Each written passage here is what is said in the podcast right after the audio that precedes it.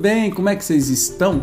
Hoje eu volto aqui com o programinha Minha Leitura Espírita para compartilhar com vocês ah, as coisas que me. as minhas descobertas, as minhas leituras que me deixam apaixonados cada vez mais pela doutrina espírita. Hoje, especialmente, vamos falar de Vitor Hugo.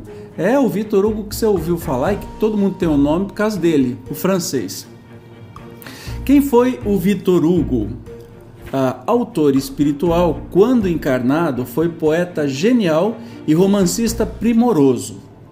Nasceu na França em 1802 com o nome Victor Marie Hugo, ficando mais conhecido como Victor Hugo. Foi membro da célebre Academia Francesa e autor consagrado da obra Os Miseráveis, que eu já vou mostrar para vocês. Essa não é espírita não, mas eu já falo dela. Converteu-se ao espiritismo depois de observar as experiências das mesas girantes com a médium Delphine de Girardin, ocasião em que pôde comprovar a imortalidade da alma através de diversas comunicações mediúnicas, inclusive de sua filha Leopoldina. Vitor Hugo desencarnou em 22 de maio de 1885. No mundo espiritual, de acordo com informações que lemos no capítulo 3 da obra Devassando o Invisível, de Ivone Pereira, do Amaral Pereira, foi escolhido pelos mentores espirituais para coordenar, depois do ano 2000, brilhante falange com o compromisso de moralizar e sublimar as artes. Por intermédio da mediunidade psicográfica de Zilda Gama, enviou as seguintes obras: Na Sombra e na Luz, do Calvário Infinito, Redenção, Dor Suprema e Almas Crucificadas, e ainda Párias em Redenção e Sublime Expiação, através do médium Divaldo Pereira Franco. Então, o primeiro livro que eu falo aqui, que é uma psicografia de Zilda Gama, é Do Calvário ao Infinito, Vamos botar aqui que dá para ver bonitinho. Olha, é gordinho, é, mas é fantástico. Eu vou ler, como não são muitos livros, claro que não é a literatura inteira de Vitor Hugo. E estamos falando aqui de livros psicografados, tá? Não é o livro que ele escreveu em vida. Esta Todos esses livros são romances, então assim, são muito agradáveis de ler, muito emocionantes. Se você se pegar chorando, não se surpreenda. Em uma aldeia muito pobre da Rússia do século XIX, Pedro Ivanovich, órfão aos 10 anos de idade, foi abrigado no lar do terrível senhor Peterhoff e de seu invejoso filho André. Alvo de perseguições e atrozes castigos, seu único alento era a bondade da menina Sônia Peterhoff. Vibrante e emotivo, esse romance narra a história de almas ligadas entre si que em expiações redentoras lutam e sofrem para ressarcimento de crimes cometidos até a conquista da felicidade. Há em toda a obra um sopro de eternidade, consolo aos sofredores, exemplos de esperança e certeza na justiça divina agindo através da lei de causa e efeito. Então, primeiro livro, do Calvário ao Infinito. Na verdade, é uma coleção que tem o próximo livro chamado Redenção. Olha que bonitinho aqui. Redenção.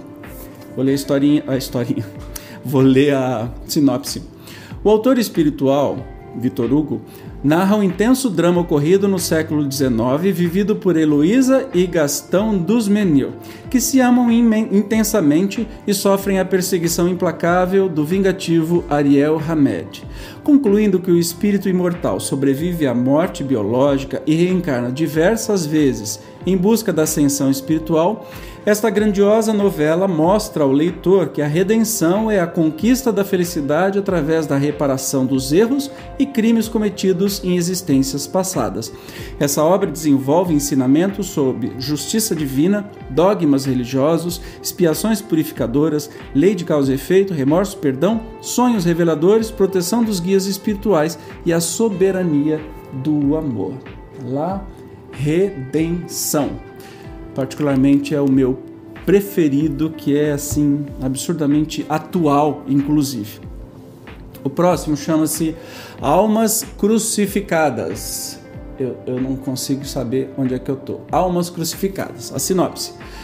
Nessa novela ambientada no final do século das Cruzadas, o autor espiritual leva sua emoção pelos caminhos da insensatez humana na apresentação da história de uma condenável pa paixão narra o drama do conde Cláudio Solano, que se apaixona pela esposa do seu melhor amigo e o mata na esperança de ficar com o fruto de seu descontrolado sentimento. Porém, o remorso e as amargas consequências do crime cometido lhe trazem uma vida inteira de sofrimentos. Demonstra que a justiça divina dá a cada um segundo as suas obras, mas concede ao coração arrependido o amparo necessário para que prossiga na sua luta redentora almas crucificadas. Lindo! É difícil dizer qual que é mais bonito, sabe? Na sombra e na luz. É, livro cuja leitura encanta do princípio ao fim banha a alma do leitor de consoladora luz, pois mostra a possibilidade da regeneração moral que se vai verificando por meio das sucessivas reencarnações do espírito. Na história de três indivíduos separados pelo ódio e dominados por paixões desordenadas, o autor espiritual, através da análise das quedas e conquistas de cada personagem, atesta que a justiça divina possibilita o aprendizado das sombras do erro à luz da perfeição. Essa obra marca o início da produção psicográfica de Zilda Gama e traz em seu preâmbulos interessantes informações da médium. Aliás, vamos falar um pouquinho da médium, da Zilda Gama. Eu estou fora aqui do quadro. Procedente de uma das mais ilustres famílias do Brasil, nasceu Zilda Gama em 11 de março de 1878 no município de Juiz de Fora. Dotada de esmerada cultura, desde jovem colaborou com textos divulgados em jornais de Minas Gerais, São Paulo e Rio de Janeiro. Por volta de 1912 já era adepta da doutrina espírita, embora não ostensivamente, como ela própria declarava. Ainda no ano de 1912, Zilda Gama psicografava com imensa emoção a primeira mensagem assinada por Allan Kardec, espírito este que durante os 15 anos seguintes assumiu a direção de seus labores espirituais. Para quem acha que Kardec desencarnou, fez o trabalho da doutrina e vazou, hum, hum, hum. Em torno do ano de 1916, passa a psicografar a sua primeira novela através do espírito Vitor Hugo, tendo como título Na Sombra e na Luz, seguindo-se outros. Então, esse aqui é o primeiro. Zilda Gama foi no Brasil a primeira médium a obter do mundo espiritual uma substancial literatura espírita, tendo causado sensação quando apareceram as suas obras mediúnicas, quer no meio espírita, quer entre os leitores leigos no dia 10 de janeiro de 1969, aos 90 anos, retornou à pátria espiritual aquela que foi um padrão de honra e honestidade, legando-nos inesquecível exemplo de abnegação no trabalho de divulgação da doutrina espírita.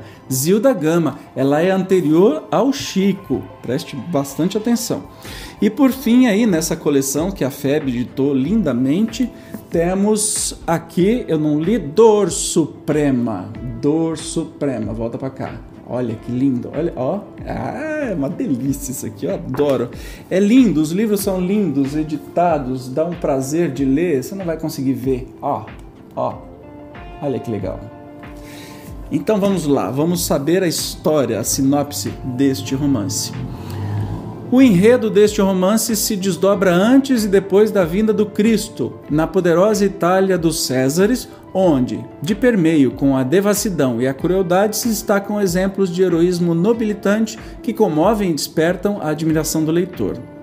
Dor Suprema relata diferentes encarnações dos personagens e a continuidade de suas existências interligadas por sentimentos de amor e ódio, de forma a demonstrar o processo de evolução da alma humana, comprovando a inexorável justiça divina retratada na lei de causa e efeito.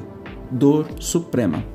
Estes livros foram é, são criações de Vitor Hugo, já na vida espiritual. Mas ele foi um escritor famosíssimo e quem gosta, como eu, sou terrivelmente apaixonado pelo, pelos Miseráveis, pelo filme, pelo musical, pelas composições, especialmente pela história. Caso você não assistiu, procura aí na Netflix, na internet, você vai achar. Busque o filme Os Miseráveis ou o musical, que é mais bonito ainda uh, e bem recente e você vai ver que obra-prima maravilhosa. Assisti um monte de vezes, assisti musical ao vivo, assisti o filme, é, não me canso de ver. Até que eu me encontrei, agora essa obra aqui não é espírita, classificada como espírita, os outros são romances espíritas, mas podem ser lidos por quem não é espírita também, porque são emocionantes demais. É assim, sensacional. Agora nós estamos aqui, atenção. Os Miseráveis, Os Miseráveis, Les Miserables, que é um livro um pouquinho grosso, que talvez você demore um bom tempo de ler. Na curiosidade aqui, eita, tem 1400 e... 1510 páginas. É um, uma leitura de uma noite, não é mesmo? E assim também uma primor... essa, edição aqui é muito bonita. Não dá para ver, não dá para ver. Aí, ó, que bonitinho. Mas ela é primorosa. É, de que editora que é esse aqui, gente? Martim Claret, da editora, tá? E tá assim, só na, na atrás. Enquanto houver lugares onde seja possível a asfixia social, em outras palavras, a, e de um ponto de vista mais amplo ainda, enquanto sobre a terra houver ignorância e miséria, livros como este não serão inúteis. Gente, Os Miseráveis, se você assistiu o filme, quando você vê o livro, aqui acho que tem a. Olha que bonitinho. Dá pra ver aqui? Foca, minha filha, tira eu de foco aí, que bonitinho. Para quem viu o filme, para quem viu o musical, é... o livro em si é estupidamente maior e mais detalhista sobre tudo.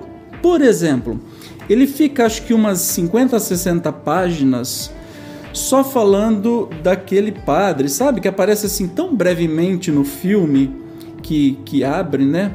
Uh, ele fala 50, 100 páginas sobre o padre. Ele traça um retrato muito fiel do que era a França naquela época e de como haviam é, pessoas miseráveis que eram injustiçadas. Então, conta a história de Jean Valjean. Eu sempre misturo o Jean Valjean com o Javert. O Javert é o guarda, o Jean Valjean é o injustiçado, que foi preso porque roubou um pedaço de pão para dar para o seu, pro seu irmão, para seu irmão, não lembro, e foi preso e condenado às galés e condenado a sacrifícios absurdos assim.